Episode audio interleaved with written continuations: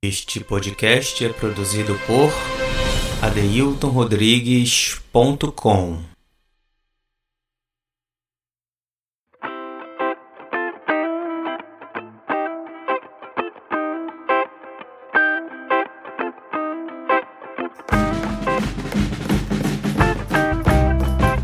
Olá, tudo bem? Sejam bem-vindos ao podcast, seu podcast sobre design interiores.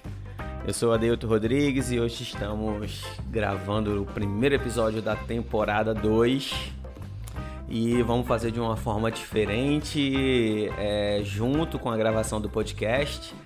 Estamos fazendo uma live também aqui no Instagram para interagir com, com nosso público, nossos amigos, nossos parceiros. Show do Aço já está aqui. Minha esposa, Juliana Linhares, já tá aqui, também dando aquela força. Minha irmã, Andresa, também tá aqui. A Lisiane Pontes, minha amiga, minha afilhada, é, minha parceira de graduação também já tá por aqui. Eu vou ficar um pouquinho assim porque o microfone é direcional, tá, gente? Eu vou baixar um pouquinho também aqui o volume esse, esse episódio do podcast vai ser o primeiro episódio da temporada 2, agora 2021. E para quem está nos acompanhando no Spotify ou então também no site www.adeiltonrodrigues.com/podcast nossos podcasts, é, nossos episódios iniciaram no começo do ano passado. Vocês vão me falando se tá dando eco, tá? Gente, se tiver dando eco, eu baixo um pouquinho mais aqui o volume do retorno. É, a gente teve alguns convidados nos primeiros episódios. Foram oito episódios, o plano era fazer dez, mas para quem planejou 10 episódios em 2020 e fez oito, é tá, tá bom demais. Então a gente teve quatro episódios com convidados e quatro episódios que eu fiz solo. E são episódios curtos, de no máximo 20 minutos, que a gente conversa sobre algum tema. E hoje a gente vai conversar sobre revestimentos, tá? De uma forma simples, sintética, de uma forma rápida também, até porque se a gente for falar de revestimento aqui, a gente vai passar é, uns 15 dias falando de todo tipo de revestimento e aplicação e suas variáveis. Então nesse primeiro episódio do podcast eu tô meio torto assim, porque eu, eu, eu acho que eu já falei disso. Eu preciso ficar de frente aqui porque o microfone é direcional e ele só capta a minha voz se eu falar de frente para ele. Tá, mas eu tô observando aqui o chat, tudo certinho. Matheus entrou também, sejam bem-vindos. E então vamos lá, vamos dar início aqui ao nosso assunto que é revestimentos. Vamos nos atentar nos revestimentos que a gente fala que são da parte de obra civil, que são os pisos, os revestimentos de parede, revestimentos de bancada e que os clientes geralmente têm muitas dúvidas sobre qual tipo de acabamento escolher, qual o tamanho da peça ele vai escolher. E assim, a gente que trabalha nos escritórios de design interiores, a gente não conhece todos os acabamentos, mas a gente sabe as especificidades é, para onde pode ser aplicado ou não. Né? Então, assim, é uma grande dúvida que os clientes perguntam é: será que o mesmo revestimento do piso eu posso usar na parede ou vice-versa? E a gente tem uma resposta bem simples, assim, ó, tudo que pode ir para o piso pode ir para a parede, mas nem tudo que vai para a parede pode ir para o piso. E isso vem uma questão de, de durabilidade, de qualidade do acabamento. Então, às vezes, quando a gente vai escolher um revestimento, vou dar um exemplo aqui de um ambiente para que a gente trabalhe esses acabamentos dentro desses ambientes. É, o cliente quer usar um porcelanato 60 por 60 é, no piso e ele quer levar esse mesmo acabamento para a parede. Ok, tranquilo, fica muito legal, até porque, como eu falei, tudo que pode para o piso a gente pode usar na parede. Mas quando acontece ao contrário, ele encontra um revestimento é, geométrico ou algo assim que é específico de parede e ele quer usar no piso, aí não. Porque a gente precisa ver que existem alguns acabamentos que eles são feitos para revestir parede, por conta da resistência, por conta é, da rugosidade do acabamento. Né? Então, geralmente, esses acabamentos 3D, você imagina um revestimento de parede com relevo, a gente levando isso para o piso. Ficava inviável né? de, de se andar, de, de se locomover nesses, nesses espaços. Tá? Então aqui a gente vai falar sobre cerâmica, porcelanato, azulejo, é, cimentício, revestimentos vinílicos, revestimentos laminados. Né? A gente ainda tem uma, uma, uma barreira muito grande ainda com alguns clientes, ainda tem aquele misticismo de ah, minha casa tem que ser toda no porcelanato. Né? E às vezes a gente troca um pouquinho do revestimento e a gente dá uma vida muito grande naquele ambiente. Dá um abraço aqui para Sandra Falcão, para Eliette. Eliette, tudo bem, Eliette? Para Tássia Viviane, grande artista plástica, e para minha querida amiga e cliente Gigi Flores, que está aqui também com a gente. Muito obrigado por estarem aqui nesse momento.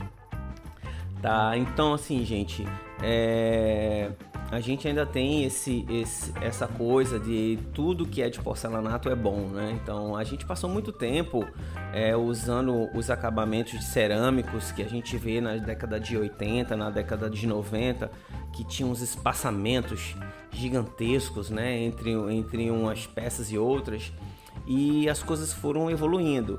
É, as cerâmicas com, com medidas maiores, com dimensões maiores, veio o porcelanato com mais acabamento, então aí depois veio o porcelanato retificado, né, que com aquelas bordas bem retinhas, onde a gente tem a junta de dilatação. A junta de dilatação é o espaço é, que fica entre uma peça de porcelanato e outra, né?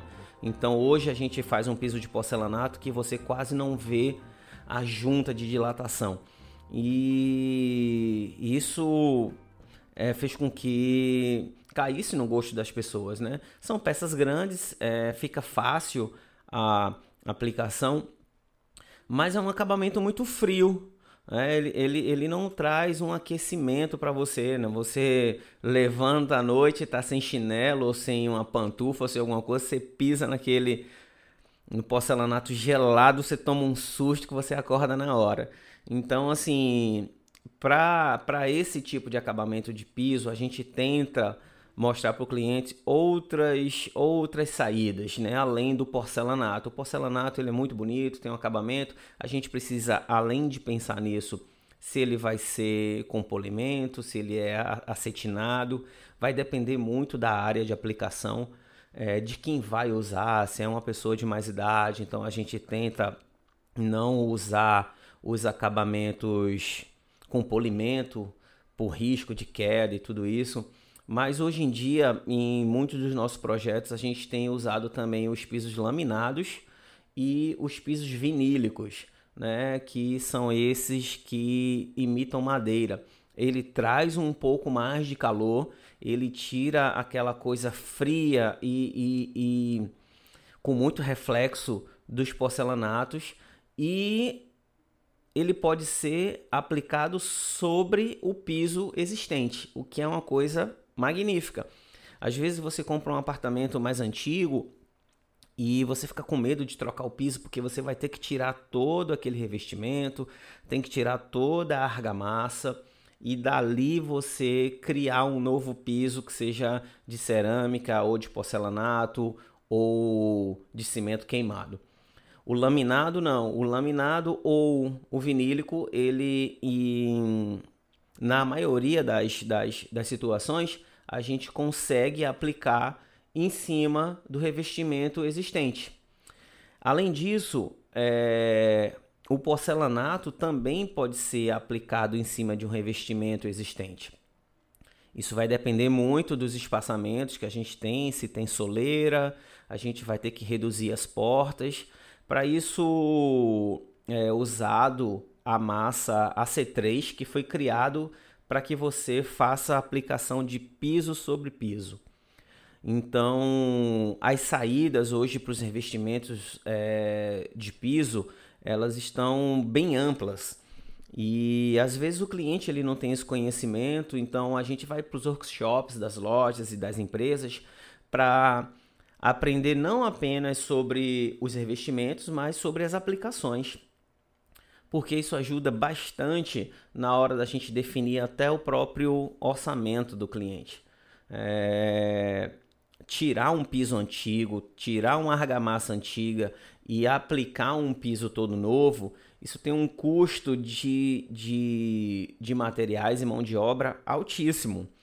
Quando a gente tem a possibilidade de aplicar um piso sobre o piso existente, é, a gente reduz bastante o valor de tempo de obra e o valor de custo de obra.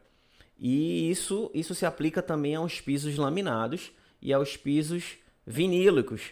Quando a gente, quando a gente tem essa, essa saída de, de aplicar em piso em cima de piso, é, tudo fica um pouco melhor. Oi, oi, pronto. Voltou. Acontece, quando é ao vivo a gente precisa improvisar. Então, como eu estava falando, quando a gente tem essa possibilidade de aplicar piso sobre piso, é, a gente ganha tempo de obra e reduz o orçamento.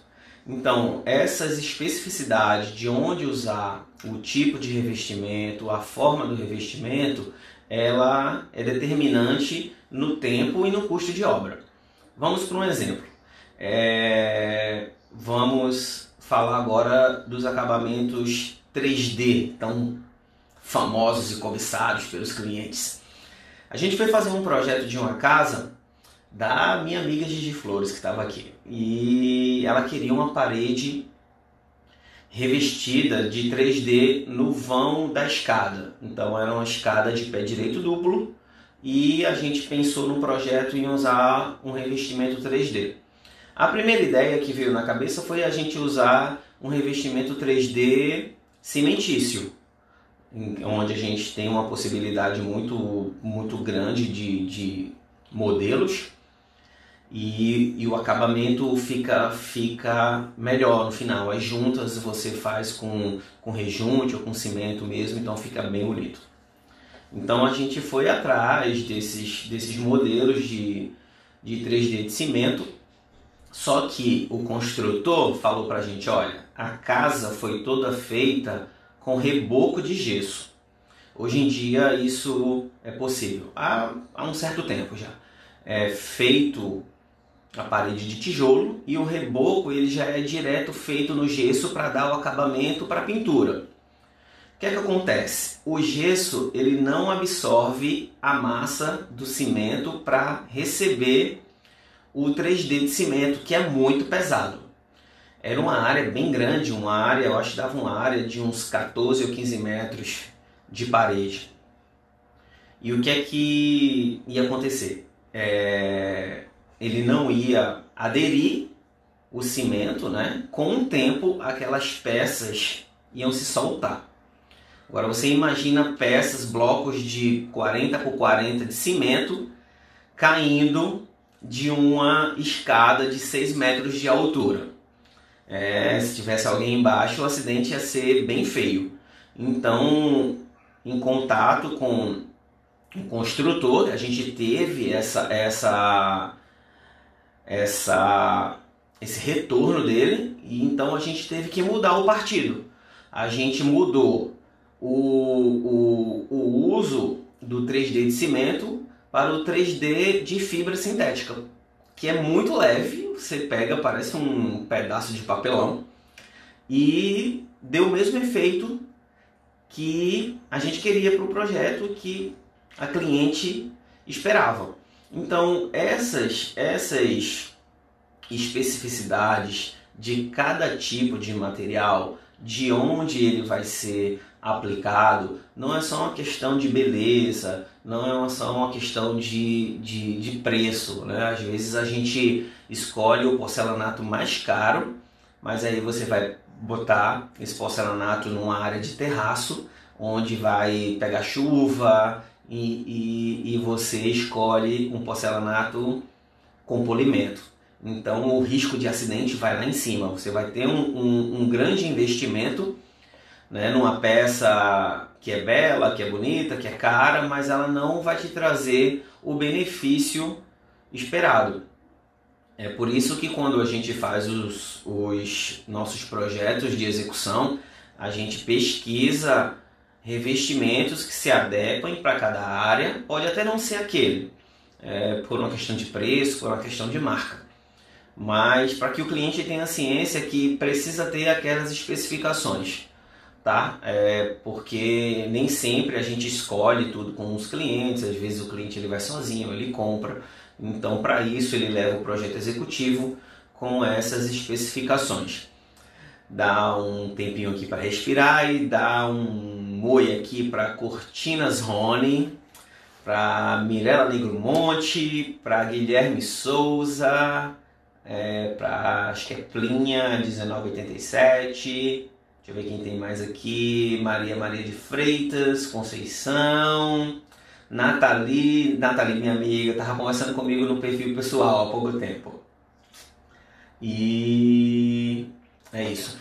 Então, gente, é, escolha de revestimento é coisa séria. Tá? É uma questão de segurança, é uma questão de custo, de tempo de obra. Então, tudo isso influencia na hora de, de escolher. Tá? É, a gente tenta sempre fazer um memorial descritivo de todos os acabamentos que a gente vai usar e os revestimentos, seja de piso, seja de parede, seja de bancada, eles sempre são o, o no início da obra. Né? Então, se você já inicia uma obra com uma especificação de acabamento inadequada, é, você já começa a desgastar a obra, a ter custo, que vai ter que trocar, porque vai ter que mudar aquele revestimento porque ele não foi adequado. A gente não conhece todos os acabamentos, mas a gente procura sempre que vai especificar uma coisa nova, a gente vai atrás do fornecedor, a gente liga para o fornecedor, a gente fala com esse fornecedor e para a gente aprender um pouquinho sobre aquilo para poder ter propriedade de especificar e mostrar para o cliente é, que tal acabamento que ele procura é adequado ou não para aquele, aquele tipo de situação. Né? A gente fez uma obra agora que a gente teve que escolher o mesmo acabamento para que ficasse tudo branco no piso, como queria nossa cliente, mas a gente teve que mudar a linha do acabamento quando entrou nos banheiros. Era o mesmo tamanho, o mesmo acabamento, a mesma cor, mas para a sala e para os quartos a gente usou o acabamento do polimento e nos banheiros a gente usou o acetinado, né? E então precisa ter essa, essa, essa diferenciação do, do tipo de acabamento, principalmente quando se trata de áreas molhadas, né? área que tem muito fluxo de água, principalmente banheiros e varandas. Na cozinha nem tanto, na cozinha a gente pensa um pouco mais quando a gente vai para as áreas de, de, de bancada, né? bancada de cozinha geralmente é granito ou as sintéticas de alta densidade é, em nada de mármore, porque mármore é muito poroso, absorve líquido, enfim, e ele não, ele não tem a dureza que tem o granito. Mas isso aí é um outro assunto que a gente pode botar aqui em pauta para falar só de, de pedras naturais e pedras sintéticas. Vamos ver quem entrou por aqui. Mike Carley, é, Shirley Cabral. Shirley Cabral, minha amiga de muitos anos, lá do meu Recife.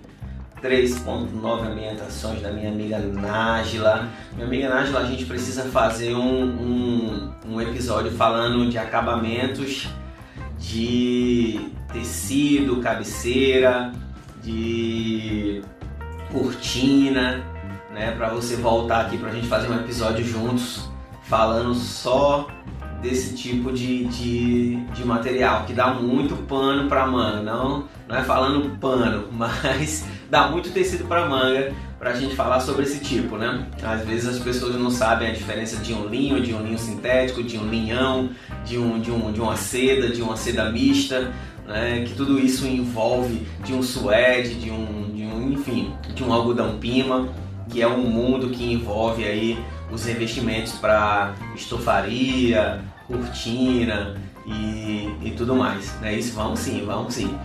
Então assim, gente, é, esse mundo de revestimento é um mundo gigantesco para quem gosta de ir na Leroy Merlin, para os franceses Leroy Merlin, é, e se, se, se esbaldar naqueles nos corredores de revestimentos, né, que você vê tanto tipo de pastilha, é, é, é azulejo tipo de português, é, porcelanato, cerâmica, vinílico, laminado. Então, assim, para tudo precisa ter um estudo de aplicação, de orçamento, desculpa, se é adequado ou não, se vai se encaixar no seu orçamento ou não. Então, assim, a gente precisa ter esse estudo prévio de como a gente vai aplicar cada tipo de material, cada tipo de revestimento em cada tipo de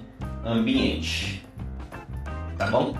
Então, gente, era isso que eu queria conversar com vocês, falar um pouco de revestimento, falar falar desse desse mundo de revestimento que tem muita coisa, tem tem uma infinidade de acabamentos, que é como eu falei no início da nossa live aqui da gravação do podcast a gente tem muita coisa para falar, a gente só precisa ter essas atenções né, da usabilidade, do custo de obra, do tempo de obra, se ele é adequado, se ele é para piso, se ele é para parede, se ele pode ser piso e parede, parede e piso, se ele é cetinado, se ele é fosco, se ele é rugoso para área de varanda, área, área de deck.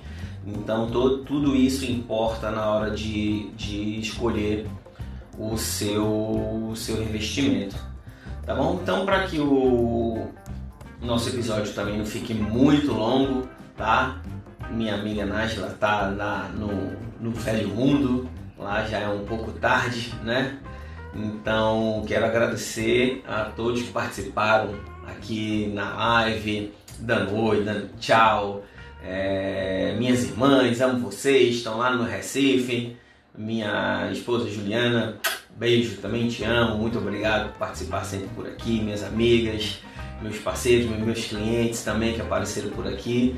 Fiquem todos bem e usem máscara, tá? É, parece que a gente está num looping, né? Há um ano atrás eu começava aqui o podcast justamente nessa época. Estamos em quarentena aqui em Fortaleza e só vacina cura, tá bom?